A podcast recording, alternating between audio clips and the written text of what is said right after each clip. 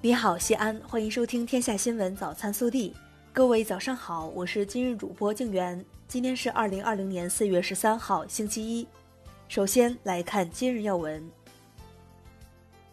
十二号，记者了解到，西南二环立交项目唐延路至南二环北服计划于今日上午通车。该项目南二环至唐延路段南服已于四月六号开放交通，届时将实现南二环段双向通车节点。项目总体计划于年内完工，全部开放交通。下面是本地新闻。四月十二号晚，我市召开一季度经济工作重点工作分析调度会，全面分析一季度全市经济形势，研究重点项目建设和十项重点工作推进情况，安排部署二季度经济社会发展工作。省委常委、市委书记王浩主持并讲话。市人大常委会主任胡润泽、市政协主席岳华峰、市委副书记韩松参加，市长李明远安排经济工作。四月十二号凌晨四时二十分，由圆通航空直飞的 YG 九零五三西安打卡全货机满载着十点一六吨货物，从西安咸阳国际机场顺利起飞。这是陕西今年新开的首条国际全货运航线。四月十二号凌晨二时十六分，随着最后一条启动调度令执行完毕，由国网陕西建设公司负责监管的高新三百三十千伏输变电工程第二阶段启动工作结束，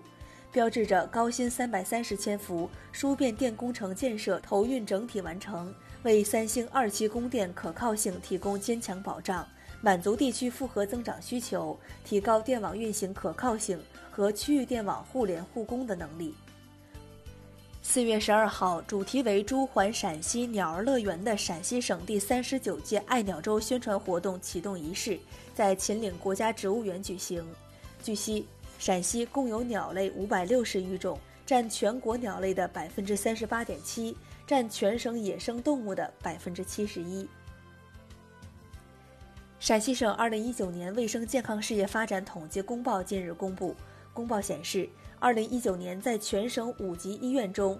部署、省属、地级市属医院门诊病人次均费用分别为四百点六元、二百八十五点八九元、二百九十三点六元。昨日，省统计局发布数据显示，全省建筑业作为支柱产业地位不断巩固，而从分地市总量和增速情况来看，西安建筑业总量占比最高。占到全省产值的百分之五十七点三，比上年同期提高二点五个百分点。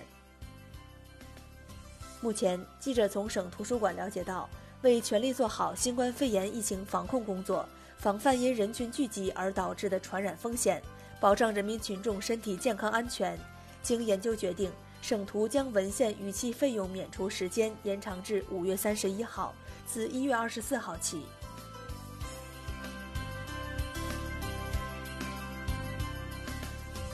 下面是国内新闻。记者十二号从公安部交管局获悉，针对高速公路交通安全风险骤增的问题，公安部交管局部署全国集中开展高速公路交通安全整治百日行动，严查严管严重交通违法行为，全力稳定道路交通安全形势。福建省委常委、副省长张志南涉嫌严重违纪违法。目前正接受中央纪委国家监委纪律审查和监察调查。据武汉市金银潭医院十二号消息，十一号该院 ICU 病区最后十四名新冠肺炎重症、危重症患者核酸检测全部转阴，经专家评估后，其中十一名患者于当日被转至武汉大学中南医院等医院继续治疗，还有三名患者因基础疾病不便转院，继续留在金银潭医院治疗。这也意味着武汉市金银潭医院 ICU 病区完成了新冠肺炎患者清零。四月十二号十四时二十九分，赤峰南开往山海关的快七三八四次列车运行至锦州至承德县朝阳西站至大平房站间时，列车机车和发电车脱线，沈阳铁路部门已启动应急预案，经现场检查确认未造成人员伤亡，具体原因正在调查之中。十二号，黑龙江省人民政府外事办公室提醒在俄中国公民，绥芬河波格拉尼奇内口岸旅检通道十三号后继续临时关闭，在此期间，请勿贸然前往滨海边区，经绥芬河口岸入境。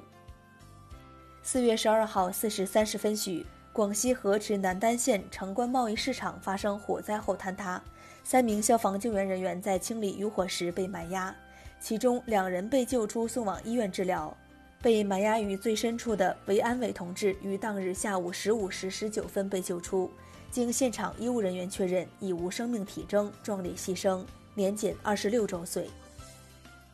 近日，在河南济源柴庄遗址的发掘过程中，考古人员在遗址内发现大量墓葬及晚商祭祀遗存，为研究商周时期社会形态及礼制变迁提供实物资料。其中，一处独特的人迹现象引发业界关注。这具保存较好的人骨形如“坎”字的甲骨文，像这样呈跪姿，且可与甲骨文中的字形对照上的人迹现象实属罕见。柴庄遗址发掘项目负责人梁法伟说。